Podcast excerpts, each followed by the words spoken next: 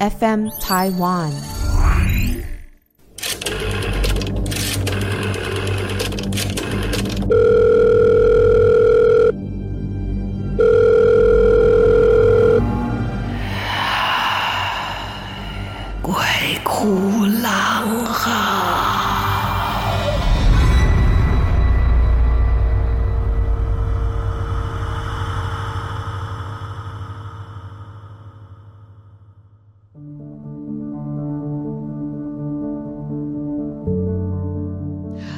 好，欢迎来到鬼哭狼嚎，我是郎祖云。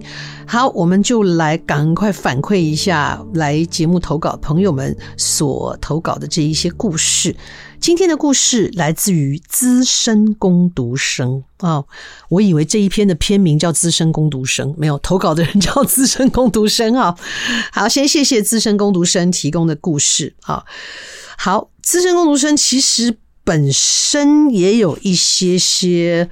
灵异体质啦，哈，好，最后我们会提到，资深工读生说，某一年的夜晚，我当时急着下班，想说下了班呢还有时间，就跑去 salon 里面洗个头，放松一下。哎，对，这是个好主意哦，因为有的时候工作非常的繁重啊，或者压力很大的时候，到这个嗯比较。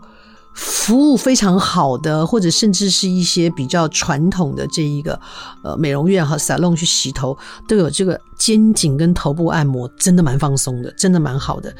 然后呢，就在他觉得哇，全身都已经开始放松的时候，突然接到家里的电话，叫他快点回家，因为父亲去帮朋友的工厂看风水的路上。出了车祸，也就表示呢，资深工读生的父亲应该也是一个哈地理师啦哈，地理师、风水师，所以赶紧的把头发吹干，火速的赶回家。当时住的家是传统台湾的那种长长的长形的老公寓，就从门口进去一路到底，长长的啊，在厨房那个附近会有楼梯。他到家在楼下还没上楼呢。就看到一大团黑的化不开的黑雾，像是一座拱桥，从巷子的另一边往他家里的窗户延伸。赶紧冲上楼，还好呢，家住在二楼，没有爬很久。当他开门的那个瞬间，就看到爸爸全身是伤的躺在客厅的椅子上。我们的资深工读生赶紧跑过去看，也不知道为什么。他看到爸爸的伤势后，非常的生气，也很霸气的直接跟爸爸说：“没事，我回来了，我会保护你。”就在他讲完这句话之后，身上都是伤的父亲突然哭了起来。一个大男人就哭着说：“我又没有害他们，他们为什么要伤害我？”父亲讲完这个话以后，直觉不对劲。就把之前长辈送给他开过光的龙形血玉挂在爸爸身上，又赶紧在家里点香，然后呢，告知家里面的哦，家里面的家神这件事情。等到父亲呢平复了一些，才开始问他到底发生了什么事。爸爸就说了，他去帮朋友在山上的工厂去看风水。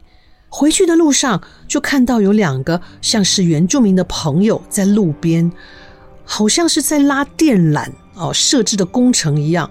他也没有多想，看完风水，准备回城的地方，路过同样的地方，这电缆工程不见了，也没有看到人，也没有看到摆设的这些设备。可是突然间，看起来像是一个有人在祭拜的场所。然后原先看到的这两个像原住民的人呢，突然出现，一左一右的抓着父亲机车的龙头，纠缠着他，然后父亲就摔车了，他连怎么回来都不知道。摔车的父亲呢，一路就这样浑浑噩噩的到回家门才清醒，就全身是伤。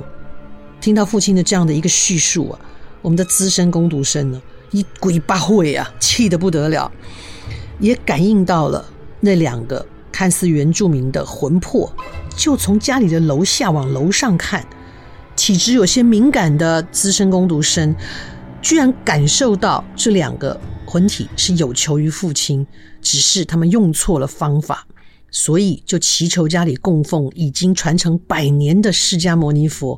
哇，这资深工读生，你们家不得了哎！好，好，他告诉了主神发生了这些事情，也请了家里的主神、家神、众神稳定父亲的心神。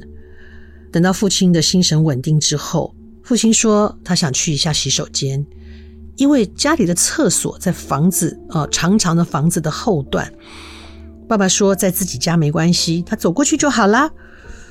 后来就在父亲正要离开的时候，他突然觉得不对劲，因为呢家里的前半是有供奉主神的，也有门神镇宅，你家真是铜墙铁壁啊！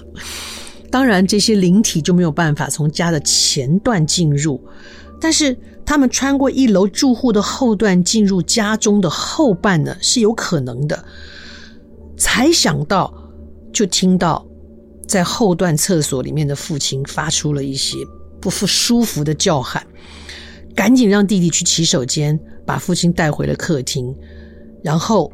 他自己也拿了金刚经去后段的房子的窗台那里供着，然后他也大声的对着空间说：“有话好好说，不要吓我爸爸，不然大家很难看哦。”我只能说资深共读生，你您您您您您您您您的胆子也很大。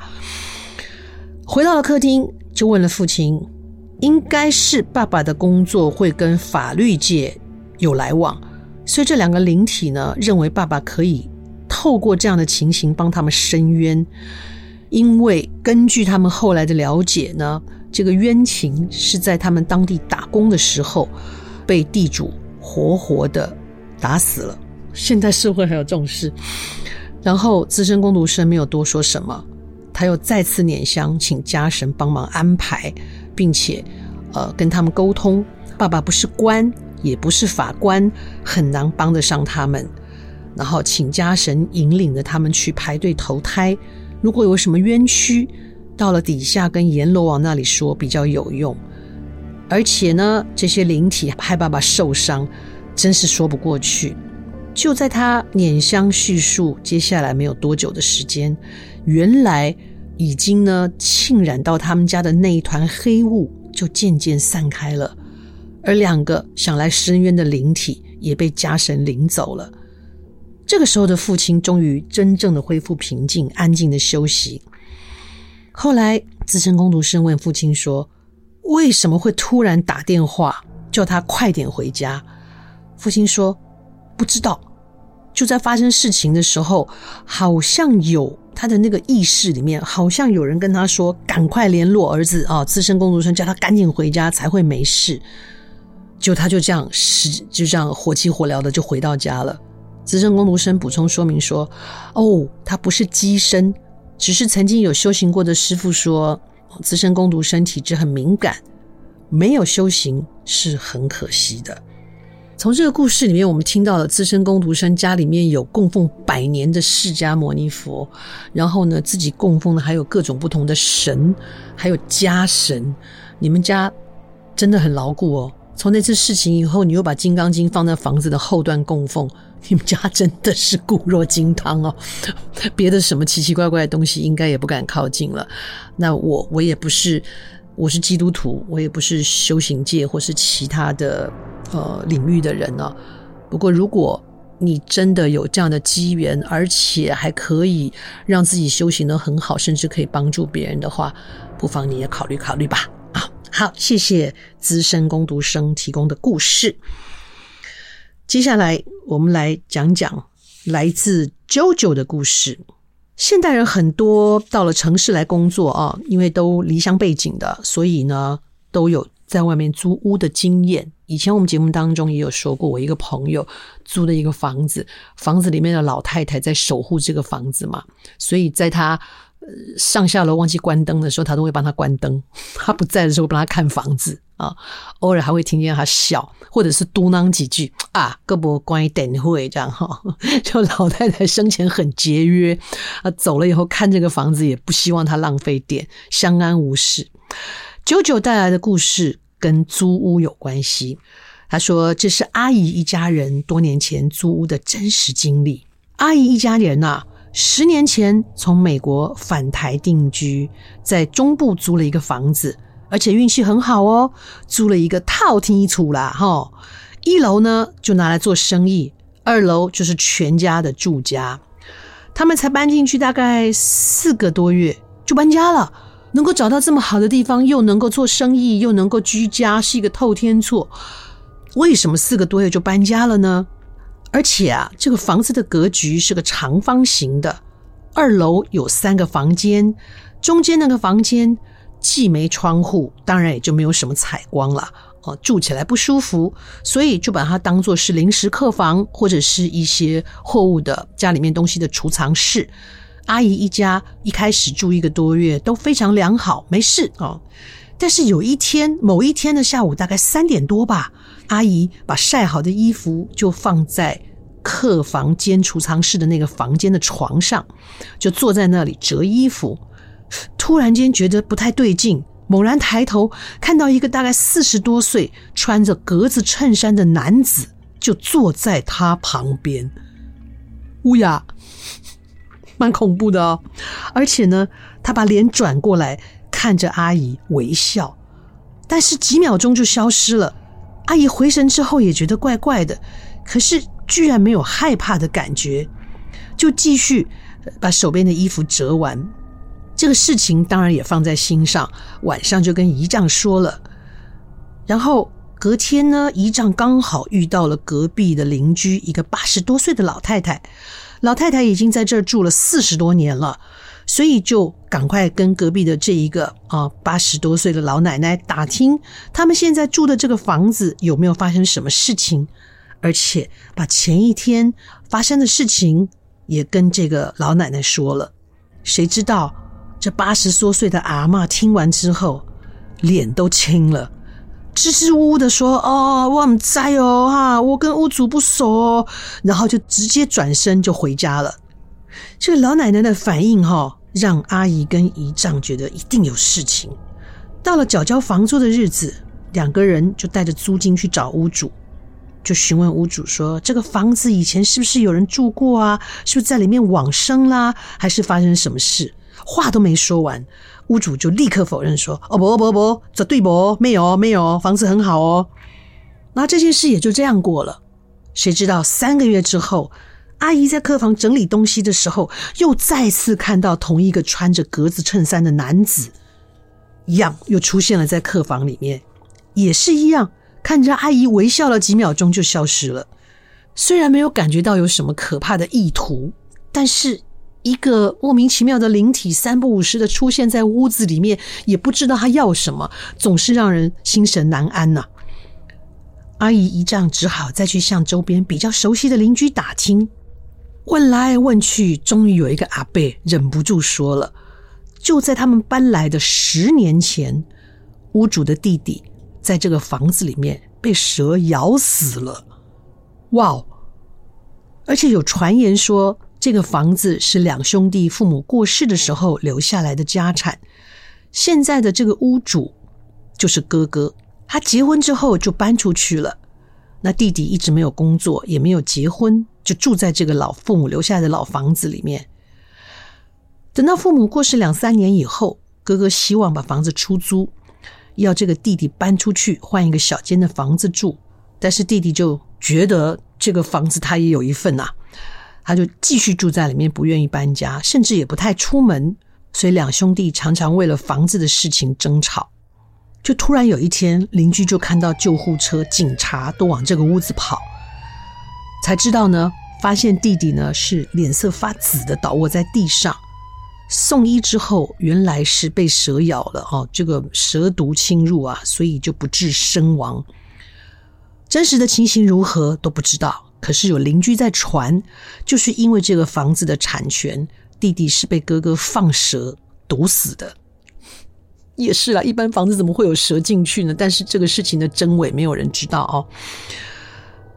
这个弟弟走了以后，房子还空了五六年，最近才租给阿姨一家人。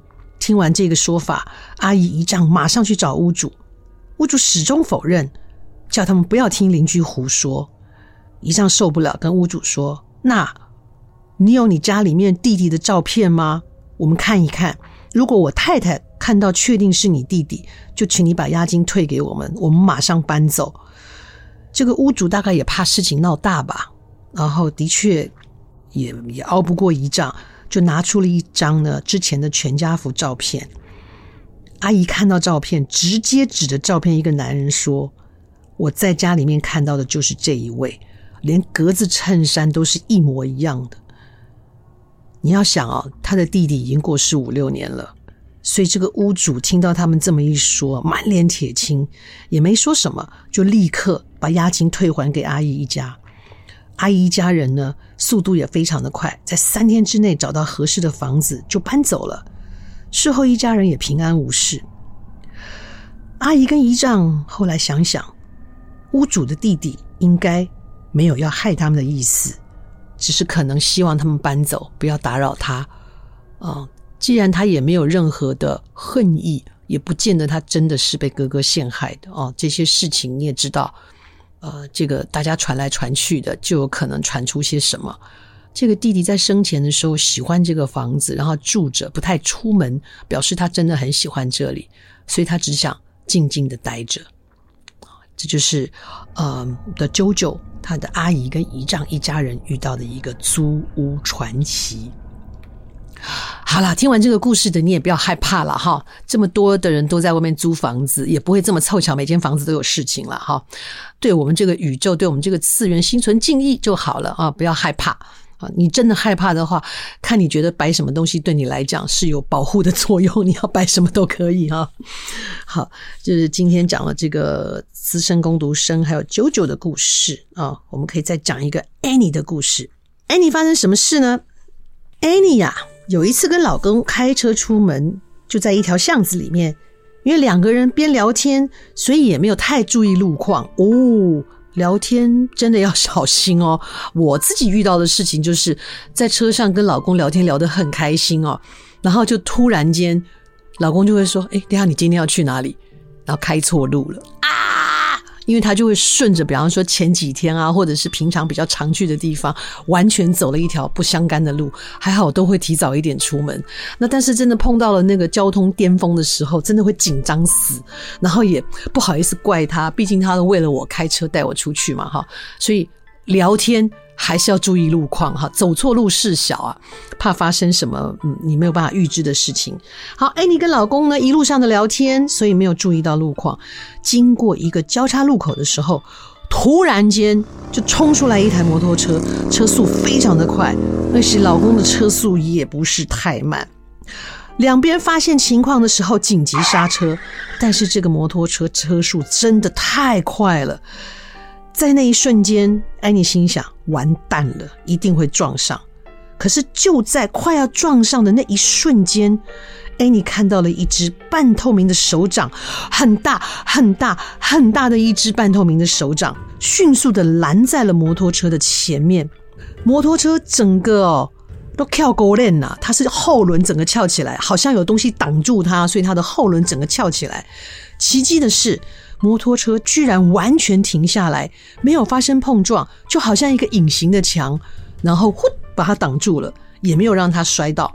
很快的，这个透明的大手就消失了，因为整个现场只有 Annie 自己看到，老公还在旁边碎碎念：“哎呦，好惊险哦！”所以她到现在也没敢跟老公说她看到了大手掌的这件事情，因为啊。老公是属于呢非常相信鬼神的人，但是虽然相信，就是因为相信，所以他很忌讳，他不喜欢听到这些事情，所以他也没说。Annie 呢有感觉到应该是嗯，他所信奉的菩萨或是守护神保护了他们，他心里面非常感激。然后 Annie 因为听到我们四月十号的时候的一个故事啊，我去查一下四月十号最后一个是什么故事啊，所以呢就很想跟大家分享她的经验。那也感谢有这个平台让她分享，我们也要谢谢 Annie 愿意来这个平台跟我们分享你的故事。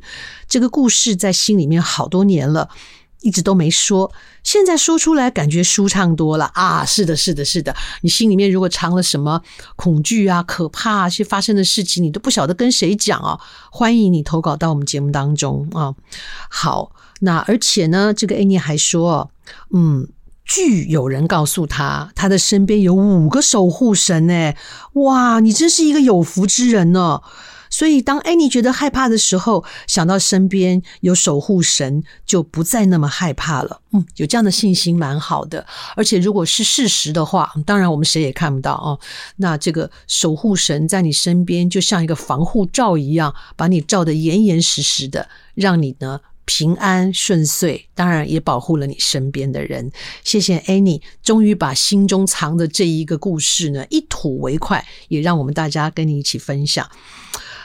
对了，守护神其实真的，我身边也有啊。当我看到你说你有五个守护神的时候，就超级羡慕的。我只知道我身边有一个，呃，这个据说是跟着我好几世了哈。我我我偶尔可以感受到他，对对对，很很很痴情的一个哈。哈哈哈，我节目以前有说过，你们可以去找以前的资料听一听啊。好。今天我们终于把故事说完了，也把几位呢投稿的听众的故事跟大家分享了。希望你可以继续的投稿到节目当中，有这样一个平台供你好好的说故事，也让郎祖筠来帮你把故事说出来。也继续支持我们的节目，给我们评分。那我们下次再见，鬼哭狼嚎哦，拜。